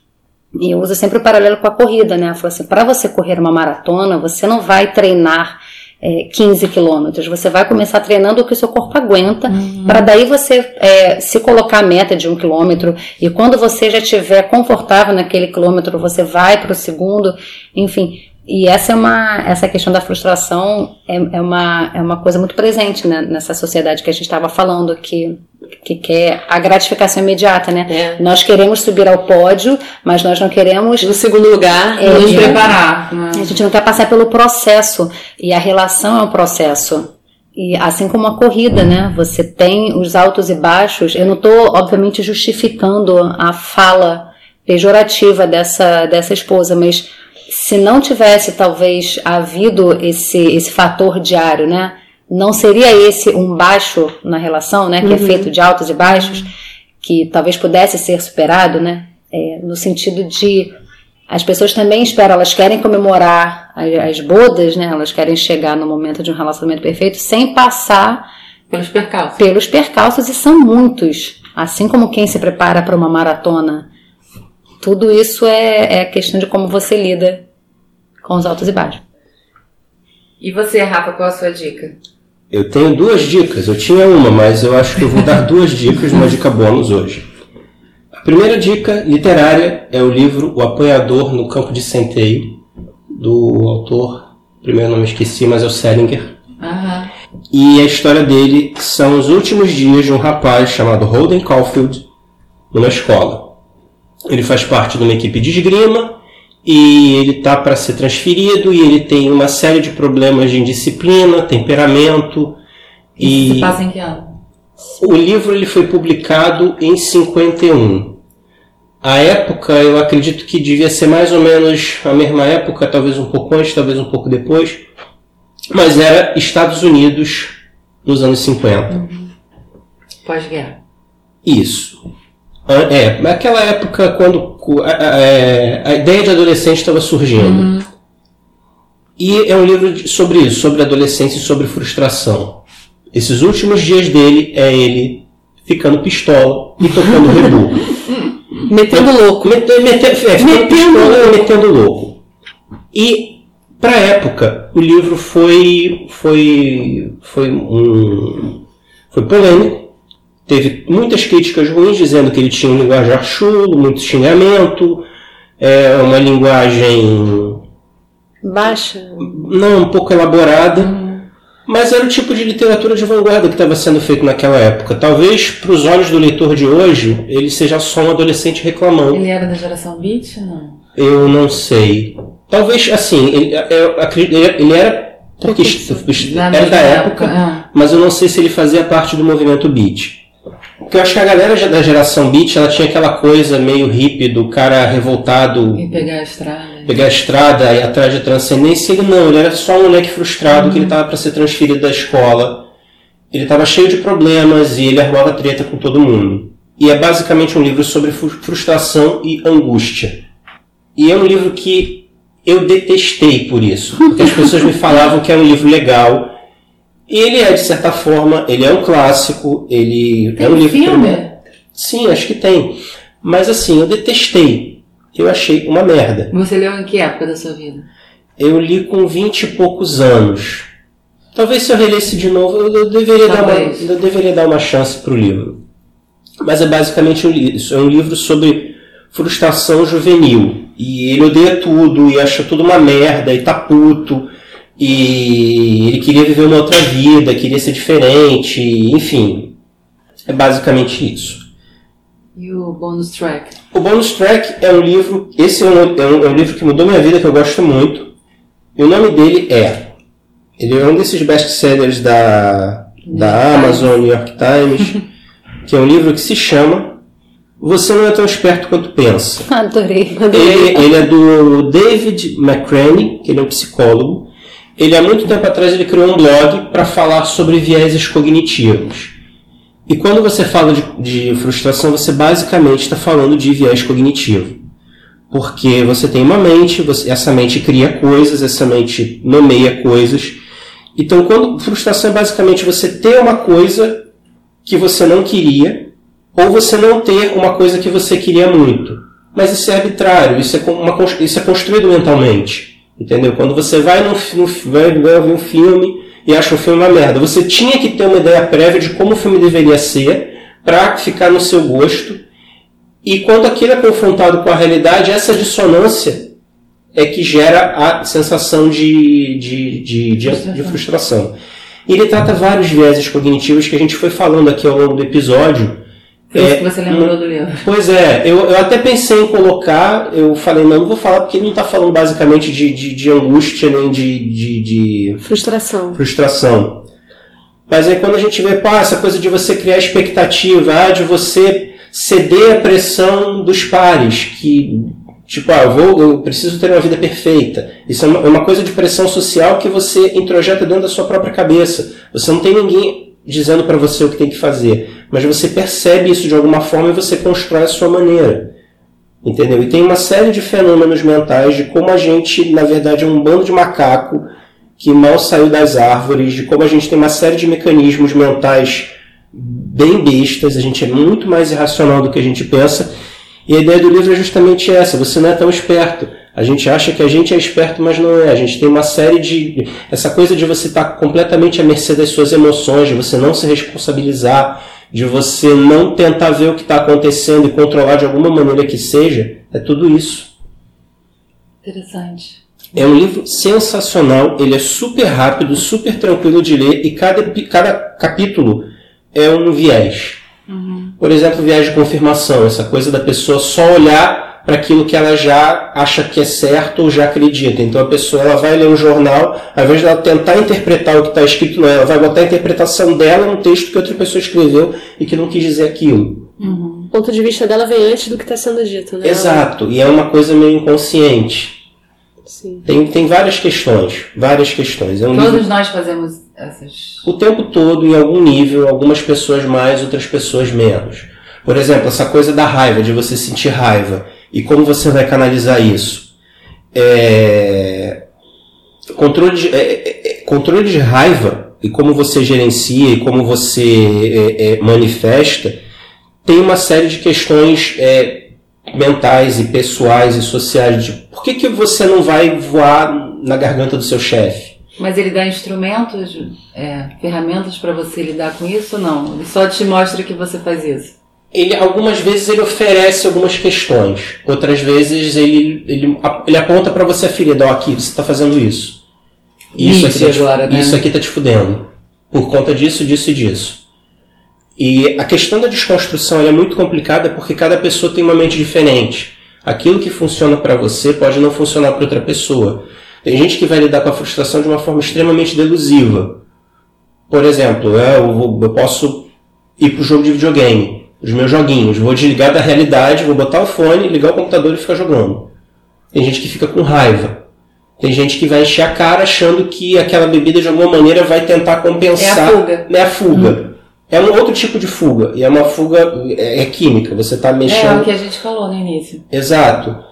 Não quero dizer com isso que seja imoral ou ilegal, mas. Ou engorda. Sem Sim, isso é a mesma Sem julgamento. É, mas é um. Mas é um- são saídas né, que a gente encontra. Ou não, porque aquilo necessariamente não vai resolver o problema. Não, mas no momento é a saída que a pessoa enxerga. Talvez. Exato. Na verdade, é- anestesia o problema, né? É. Exato. Ele que- fica paradinho um pouquinho ali. É. É, é, e dentro da realidade dela, pode ser justamente o que vai resolver, vai dar aquela saída ali, tá no rock bottom lá no Uhum. fundo do poço. E é super compreensível. Tipo, você quer um, um, um momento pra respirar, assim, não quer mais pensar naquilo. Exato. Pode. Aquela coisa do luto, você quer, tipo, morrer alguém que você queria muito, você não tem escolha. O, o próprio Freud falava isso, essa coisa do luto é muito pessoal.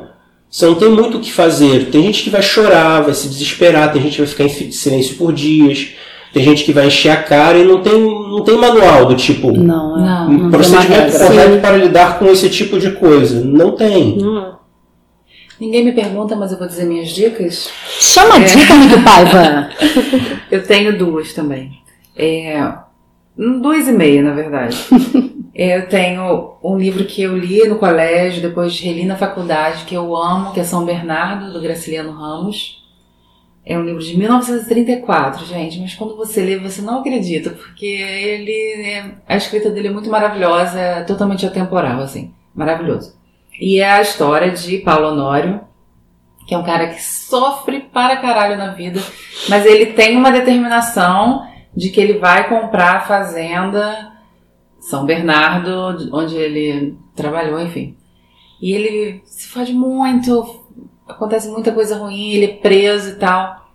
Mas ele vo- volta numa determinação, assim, bizarra.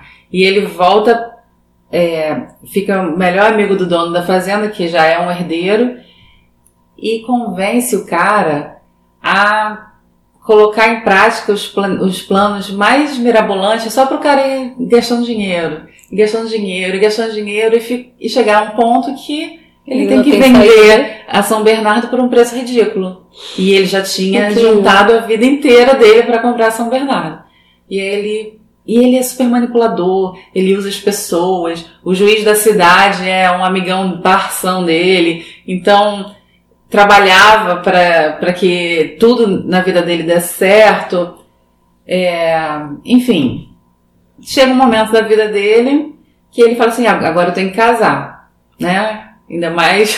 1930. É. Agora eu tenho que casar, vou procurar uma mulher. E aí ele pesquisou as mulheres, as irmãs. Não tinha Tinder, do- né? É. as irmãs dos amigos, as primas e tal, achou ninguém interessante, até que na casa desse juiz lá da cidade, ele conheceu é, a Madalena, que era uma professora primária, eu acho, e ele se encanta por ela, e de alguma forma ele consegue convencê-la a se casar. E ela vai morar lá na fazenda, leva a mãe, ela percebe quão horrível ele é, quão manipulador, é, violento, como ele tratava mal os funcionários. Aí ela começa a é, conversar com os funcionários e, e mostrar pra eles, olha só, isso tá errado que, que seu chefe faz com seu- meu marido, seu chefe faz com você. E ele começa a perceber isso, ele fica muito puto, muito puto. E ela claramente não gostando dele, e o, o embate fica muito feio, ela fica muito triste e ele muito frustrado, porque é a primeira coisa que ele não consegue na vida, porque até então ele conseguia tudo que ele queria, e ele fica super frustrado e aí ele fica uma pessoa pior ainda. Não. E ela, muito triste, sofrendo muito, aí ela tem uma filha ainda com ele, e ele, vendo que ela não retribuía em nada, fica mais violento a ponto de ser violento com os outros, né? Porque Descontar nos outros. né? descontar nos outros a frustração. E, ele- e ela começa a escrever, sei lá, ela tá escrevendo uma carta, ele tira a carta porque ele fica louco de ciúme, e ele acha que ela tá tendo um caso com fulano, depois acha que tá tendo um caso com Beltrano, enfim. É a frustração do amor não correspondido de uma forma, assim, angustiante. E Graciliano Ramos escreve isso de- com uma elegância, sabe? É, é muito maravilhoso esse livro. A frustração da não gratificação, né? Exatamente. Ele chegou lá, só que não. É, pô, eu consigo tudo desde sempre, por que, que eu não vou conseguir? Pô, ele conseguiu comprar uma fazenda sendo um empregado que juntou dinheiro, sabe? Porque você é um psicopata, meu Ele filho. é um psicopata. E aí, é... não, não vou contar o final, apesar que é um clássico. É, nacional, clássico não né? tem spoiler, né? É, No final, a mulher deixa lá um diário aberto e Muito bom. Na, na fazenda tinha uma capela e ele vê uma folha, uma folha claramente endereçada a um homem, uma carta, e ele, quando lê, fica louco de ciúme Olha aí. e fica muito, muito, muito puto. E ela já tá assim no nível tipo. Caguei. Caguei. E aí, ela, é, no dia seguinte, amanhã, é, amanhece, não amanhece, porque ela se mata. Nossa. De tanta angústia que ela sentia, gente. Dá muita pena. Muita, muita, muita. Eu queria abraçar a Madalena. E aí ele vê que, na verdade, aquela, aquela folha que ele viu era um pedaço de uma carta enorme que ela tinha escrito para ele. E ela diz que é, a o resto da carta tá no escritório, tá na mesa do escritório. E aí ele lê várias coisas e percebe que não era nada daquilo que ele. Enfim. É aquela coisa de que, caraca, tudo que eu pensei estava errado também, sabe? Nossa, temos um outro trecho sendo deixado para ser lido. Não, e ela nem tinha É. deixado, tadinha. Foi. Foi, voou mesmo. É, Foi descuido. Descuido. descuido. E, e é muito maravilhoso, leiam. Eu adoro esse livro, adoro. A segunda, a segunda dica é, é um livro super recente, a, Su- a Sutil Arte de Ligar o Foda-se, acho que é do ano passado, do Mark Manson, que curiosamente é casado com uma brasileira. E ele fala sobre. Assim, é um livro traduzido e tem o problema que eu, para mim é um problema de livros traduzidos que não sejam ficção, que é aquela coisa que dá pra ver que é uma tradução, que ninguém fala daquele jeito, sabe? Uhum. É, nós Eu- temos esse problema desde que É. nós nos conhecemos no, num curso de tradução. Isso foi... Nosso nível de exigência é um pouco mais alto. Mas eu acho que também é uma coisa da língua inglesa que eu não Sim. acho natural quando se traduz. Tem E certos, tem certos vícios de linguagem, né? O Exatamente. you know que passaram Hum, pro. E você você, sabe? Ah, E aí ele fala sobre isso. Ele começa o livro falando sobre. é, o primeiro capítulo é Nem Tente. Que ele fala sobre o Bukowski, que é um velho be- beberrão, Vai safada. safado pra cacete, que tinha tentado escrever é, para ganhar vida em vários momentos e tinha ganhado não em vários momentos também. E ele trabalhava nos correios e para lidar com essa frustração, ele vivia bebendo Chia a cara. e era, ele era muito fodido, né? Muito. Até que eu acho que é o dono da City Lights, que é aquela é, Ah, livraria de livraria. São Francisco que deu chance para várias da geração Beatnik. É, ele falou assim: pô, você é tão estranho, tão diferente, sua escrita é tão louca, que eu vou te dar uma chance, cara, porque você é o único, assim, ninguém escreve desse jeito. E aí ele foi um sucesso. Assim, Ele foi um sucesso em vida, então, ainda? Sim, mas. Não muita, mas foi. É, É, a- teve um início, o a reconhecimento part- Mas maior ele foi... começou a ser um escritor profissionalmente falando a partir dos 50 anos. Nossa. Por quê? Aí o Mark, Mark Manson fala, ele desistiu e por isso aconteceu. Sabe? Ele largou de mão. ele, ah, eu sou um merda mesmo, mas vou continuar escrevendo que é uma coisa que eu gosto, só não gosto, só não vou ficar tentando mais porque isso me deixa muito mal, me frustro muito. Ele não Então- colocou como meta. Exatamente. Olha aí, ó. Mais, um- mais um da minha, da minha turminha. É, mas Quem aí- sabe eu com 50 anos consigo escrever pra viver, né?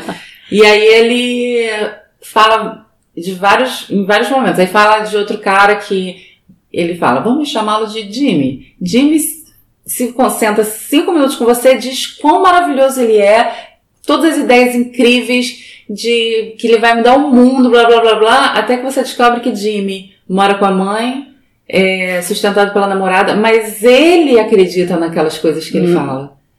Talvez para não se frustrar. Ou porque ele acha que merece mesmo o mundo aos seus pés, né? Com aquela coisa de não Sim. saber lidar com a frustração. Enfim, é um livro que é muito rápido de ler. Eu comecei a ler, sei lá, antes de ontem, eu já tô com 40%. Obrigada, Kindle. É, 40% lido. Porque é fácil, é. Uhum. Você não precisa pensar muito também. Sim, Mas são historinhas. É, são historinhas. é, ele apresenta estudos de caso, assim, vamos dizer, interessantes. Ele escreve super bem mesmo, apesar dos problemas que eu, Da que tradução, eu né? vejo. É, mas eu acho que isso é muito de livro de autoajuda, livro motivacional, sabe? Sim. Livro de ficção. É feito pra isso, né? É, livro de ficção tem traduções que eu acho incríveis, tipo Chimamanda. Ah, Tinha que falar dela. Cantamos ela sempre. De novo. É, mas é isso. E o meu, a minha meia dica, na verdade, é um conto do Machado chamado A Carteira, que é Honório, que é um cara que tá fudido de grana, que vive de aparência. São peças. Tudo começa com a pessoa estando fudida, né, gente? É, a gente fudido, o fundo do fudido. poço tem É, mola, né? tem Tem. mola, Nem que seja pra gente produzir obras Não é interessantes. porão, o fundo, pô, não tem um porão né? Você abre um sapão. Não, aí você ainda não chegou no fundo do poço. Ele tá muito ferrado de grana e ele é advogado. Ninguém diz que naquela época um bacharel em direito, né, tinha dinheiro.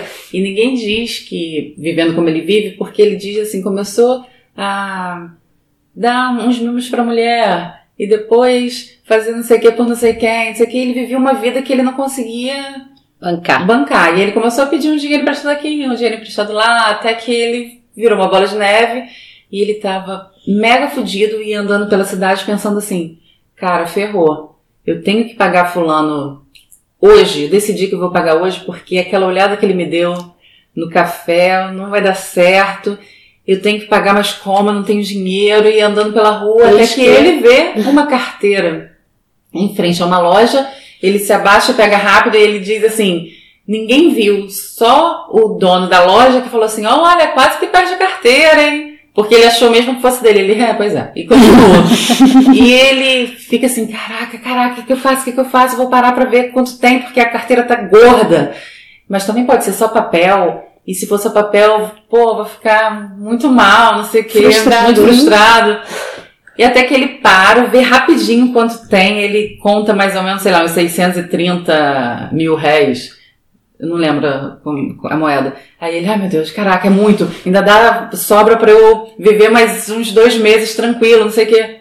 Aí até que ele decide parar mesmo e conta que mais de 700 mil réis.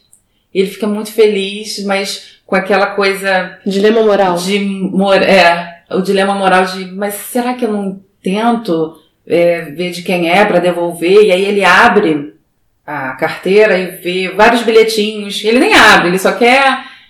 É, não abre o bilhete, não abre não sei o que, ele só quer ver de quem é a carteira. Até que ele vê um cartão de visita com o nome Gustavo. Aí ele, ah, mas pode ser. Gustavo, amigo dele. Aí ele fala, ah, mas pode ser o Gustavo que deu esse cartão. Aí ele começa a ver vários cartões do Gustavo. Aí ele, caralho, é do Gustavo, vou ter que devolver, fudeu. não vou ter essa coragem. Quando ele chega em casa, Gustavo está em casa esperando ele. E Dona Amélia, sua esposa também. Aí ele fala assim, e aí, Gustavo, beleza? Aí Gustavo, beleza. Aí ele, tem certeza? Tudo beleza mesmo? Tem certeza? Ele, é, tirando a carteira que eu perdi hoje, ele, então, tá aqui. Ele, ué, como assim? Ele, é, eu achei em frente à loja tal, tal. E o Gustavo dá uma olhada pra ele que ele fica assim arrasado, porque ele achou que o Gustavo tinha pensado que ele tinha sido desonesto de alguma forma e tal. E aí ele fica muito mal e vai, sei lá, tomar banho pra jantar. Aí quando ele vai tomar banho, Gustavo abre a carteira e fala assim: Caraca, dona Amé- Amélia, ele não abriu, olha aqui, o bilhetinho de amor que eu escrevi pra você. Essa é a frustração, porque o leitor se acha, acha que tá entendendo tudo. Até que o final, o, o, O o leitor é o frustrado, né? Gente, que engraçado, né? As dicas todas, várias dicas falam sobre traição, Traição. sobre, né? É. Infidelidades, assim. E é- deve ser uma, é uma grande fonte de frustração. Ou- Ou, ou Então é Incrível. isso. Alguém, alguém frustrado com esse programa, podemos encerrar. Ah, acho que não, foi bom. Foi bom, foi, Foi bom, gente. Foi bom. Eu acho que a gente só para pontuar aqui, né, quando a gente fala de, de frustração, para a gente levar isso com a gente, né? Da, dessa questão de que é, essa minha amiga que deu a, o exemplo do concurso público, ela falou uma frase que eu achei incrível, falando sobre essa questão da gente estar, da nossa geração não ter sido criada para frustração. É, ela falou o seguinte, ela falou que a vida, né, a realidade não dá conta de tanto confete serpentina Foi incrível. né? Que a gente está sempre esperando, mas se todos nós formos excepcionais, Não tem ninguém excepcional. não tem ninguém, né? E levantando assim também a questão da psicanálise, a psicanálise haitiana, que é a que eu sigo, o Reich fala muito disso, né? Que o equilíbrio está entre a contração e a expansão, que uma pessoa muito contraída, ela não consegue lidar com as questões da vida, mas a pessoa também muito expansiva, ela não consegue se, se, se colocar em certas questões, que tá tudo na questão do equilíbrio entre a contração e a expansão. Então, pra gente não ficar esperando esse eterno carnaval, né? Que pregam É. pra gente. Todo carnaval tem seu fim, sim. Ai, gente, é isso. E é bom. Graças a Deus. Então é isso, gente. Até a próxima. Até a próxima. Eu tô só um pouquinho frustrado, mas dá pra levar. Rafa tá gripado, Lidemos, gente. lidemos. Desculpa. Melhoras, Rafa. É. Vai passar. Beijo, gente.